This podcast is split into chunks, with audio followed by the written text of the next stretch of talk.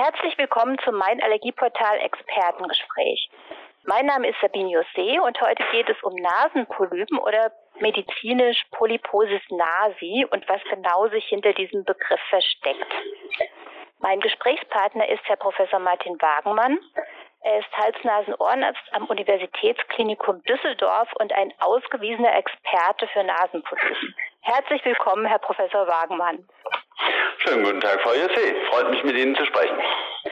Und die erste Frage ist natürlich, was versteckt sich denn hinter Nasenpolypen?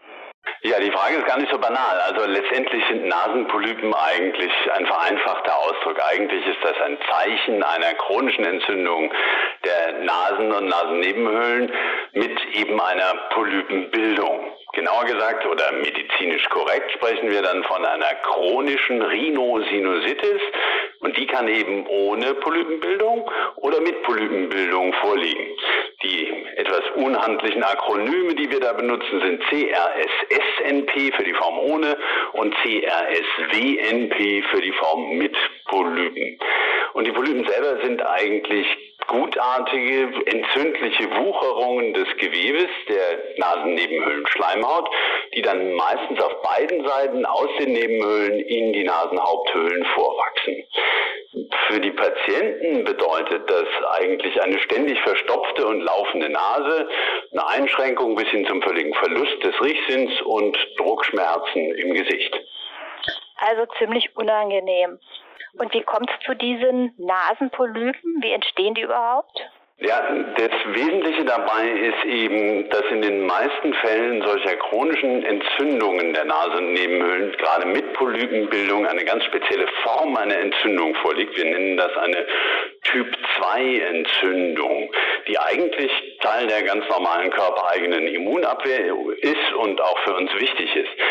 Wenn diese, diese Unterform der Entzündung aber außer Kontrolle gerät, dann kann es zu unterschiedlichen Erkrankungen kommen, und zwar je nachdem, welches Gewebe im Wesentlichen betroffen ist, also zum Beispiel bei der Nase oder den Nasennebenhöhlen zu einer chronischen Entzündung, wie eben besprochen, an der Haut zum Beispiel zu einer Neurodermitis oder wenn das an der Lunge auftritt, wäre die Ausprägungsform dann eben ein Asthma bronchiale. Und für uns das Wichtige ist, dass bei diesen Erkrankungen eben vom Immunsystem ganz besondere, ganz spezifische Botenstoffe produziert werden, die letztendlich zu einer permanenten Entzündung eben zum Beispiel in der Nasennebenhöhlenschleimhaut führen. Ist das eigentlich eine häufige Erkrankung? Jetzt zum Beispiel Deutschland. Wie viele Patienten sind denn da betroffen? Ja, das ist durchaus eine häufige Erkrankung. Also das sind gar nicht wenig Patienten. Wir wissen aus guten Zahlen, äh, dass in Europa etwa 11 Prozent der Bevölkerung an dieser chronischen Rhinosinusitis, also Entzündung der Nasen- und Nebenhöhlen, äh, leiden. Ungefähr jeder fünfte davon wiederum leidet an einer Polyposis nasi, also Polypenbildung. Wenn man das jetzt für Deutschland umrechnen würde, würde das 1,8 Millionen Betroffene bedeuten, also wirklich viele. Ganz genau sind gerade die Zahlen der Patienten mit den Polypen allerdings nicht bekannt. Wie beurteilen Sie denn die Einschränkungen, die die Patienten haben, wenn sie diese Nasenpolypen haben? Das ist natürlich abhängig vom Schweregrad der Erkrankung. Also je schwerer und schlechter kontrolliert die Erkrankung ist, desto stärker ist auch die Einschränkung. Das kann im Einzelfall wirklich sehr ausgeprägt sein. Das heißt am Beispiel zum Beispiel des Riechvermögens, und hier ist der Verlust des Riechvermögens gar nicht selten bei einer chronischen Rhinosinusitis mit Nasenpolypen, da fehlt einem dann schlicht und einfach die Lust am Essen, wenn man es nicht mehr riecht und dann in den meisten Fällen eben auch nicht mehr schmecken kann. Aber das kann auch durchaus gefährlich werden, wenn es zum Beispiel Rauch oder Gas gar nicht mehr wahrgenommen äh, und als Warnzeichen äh, wahrgenommen und festgestellt wird. Kommt aber auch oft zu solchen Dingen wie Schlafstörungen und auch letztendlich kann die Erkrankung wirklich aufs Gemüt drücken bis hin zu Depressionen. Und insgesamt betrachtet kann man sagen, dass die Lebensqualität, die Einschränkung der Lebensqualität bei der Erkrankung letztendlich ähnlich wie beim Rheuma ist. Also ziemlich stark. Und welche Behandlungsmöglichkeiten gibt es? Also grundsätzlich gibt es ähm, die Möglichkeit, als Basispflege sozusagen salzhaltige Nasenduschen durchzuführen. Aber die wichtigste Therapie ist sicherlich die Behandlung mit intranasalen Corticosteroiden, also kortisonhaltigen Nasensprays. Antibiotika sind in den meisten Fällen keine sinnvolle Behandlungsmethode der chronischen Rhinosinusitis und können hier eigentlich nur in speziellen Fällen zum Einsatz kommen. In schwereren Fällen müssen manchmal auch orale Corticosteroide zum Einsatz kommen, also Cortison-Tabletten.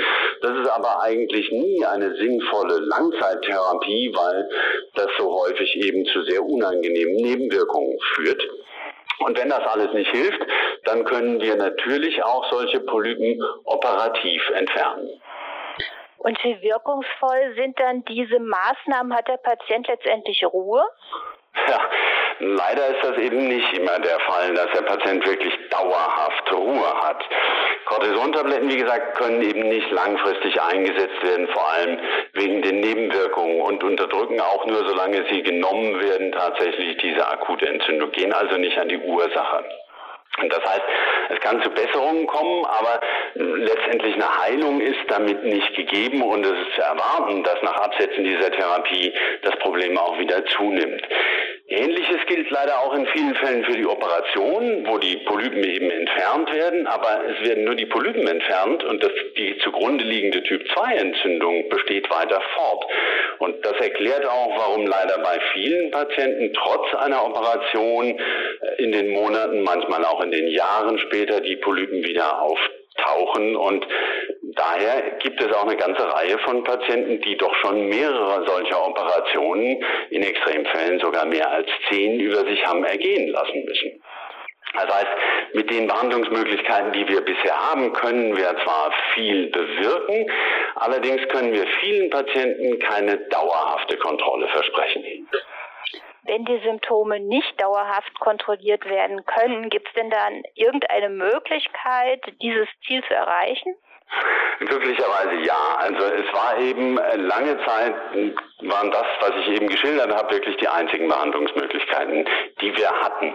Jetzt gibt es aber auch sogenannte Biologika, die wir einsetzen können zur Therapie der chronischen Rhinosinusitis mit Nasenpolypen und das sind monoklonale Antikörper, die ganz spezifisch an der zugrunde liegenden Entzündungsreaktion ansetzen, indem sie nämlich genau diese entzündungsfördernden Botenstoffe blockieren und denen entgegnen letztendlich.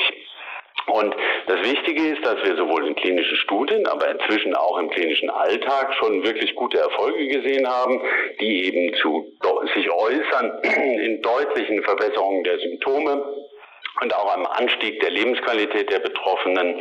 Und äh, damit steigt auch insgesamt betrachtet wirklich der Anteil der Patienten, bei denen wir langfristig doch wieder Kontrolle über die Erkrankung gewinnen können.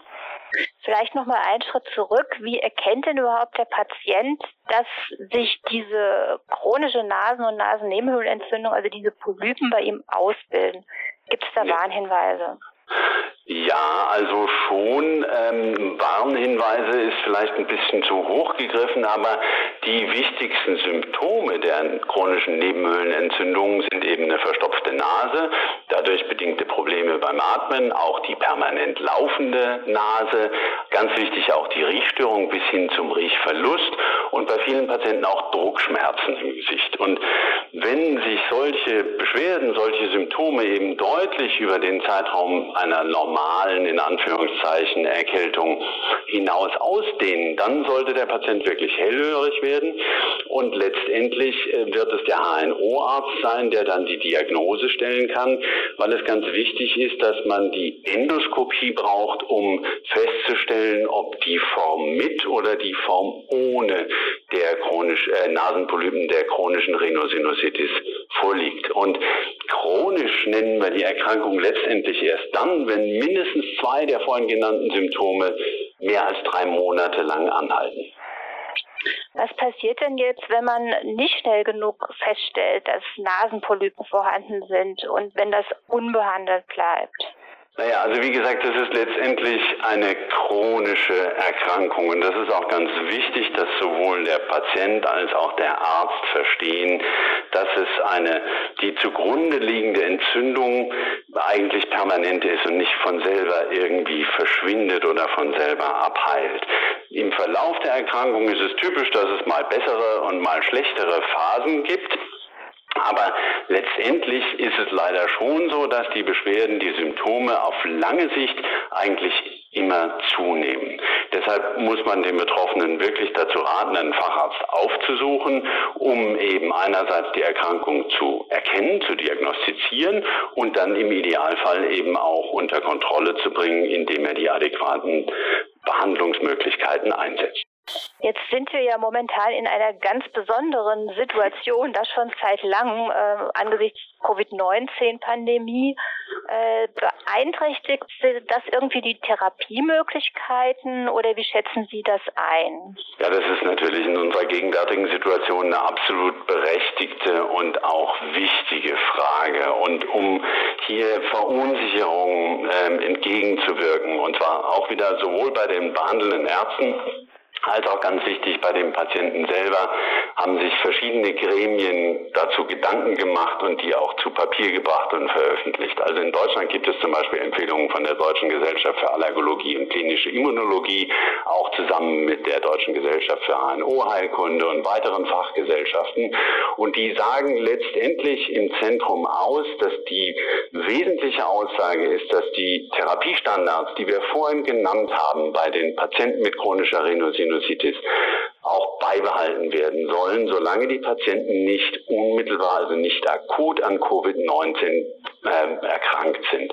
Das gilt sowohl für die Weiterführung der Basistherapie mit den intranasalen Cortisonsprays, ähm, das gilt aber letztendlich auch für die anderen Therapieformen wie für orale Steroide oder Operationen. Da wird man im Einzelfall nochmal hingucken. Ganz wichtig auch, wir hatten eben auch über diese Biologika gesprochen und auch hier wird empfohlen, die Therapie fortzuführen. Letztendlich ist es also wichtig, die Grund, zugrunde liegende Erkrankung unter Kontrolle zu halten mit dem, was wir zur Verfügung haben, weil wir wissen, dass das die Risiken einer Covid-19-Erkrankung nicht erhöht. Und vielleicht noch eine zusätzliche Anmerkung, weil das ja auch ganz aktuell ist, zur Corona-Impfung.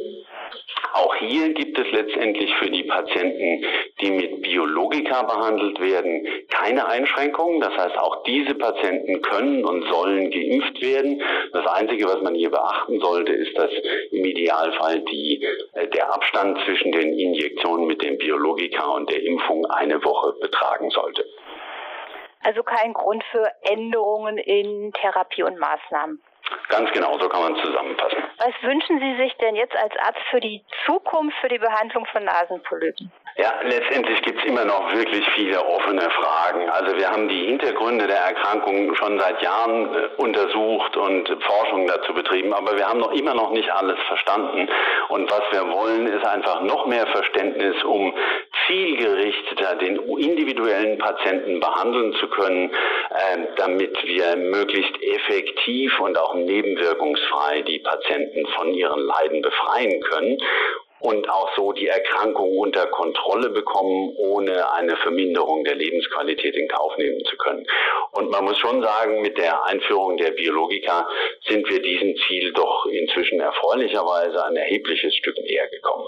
Also Licht am Ende des Tunnels. Dann danke ich Ihnen ganz recht herzlich, Herr Professor Magenfeld, für das interessante Gespräch. Sehr gerne.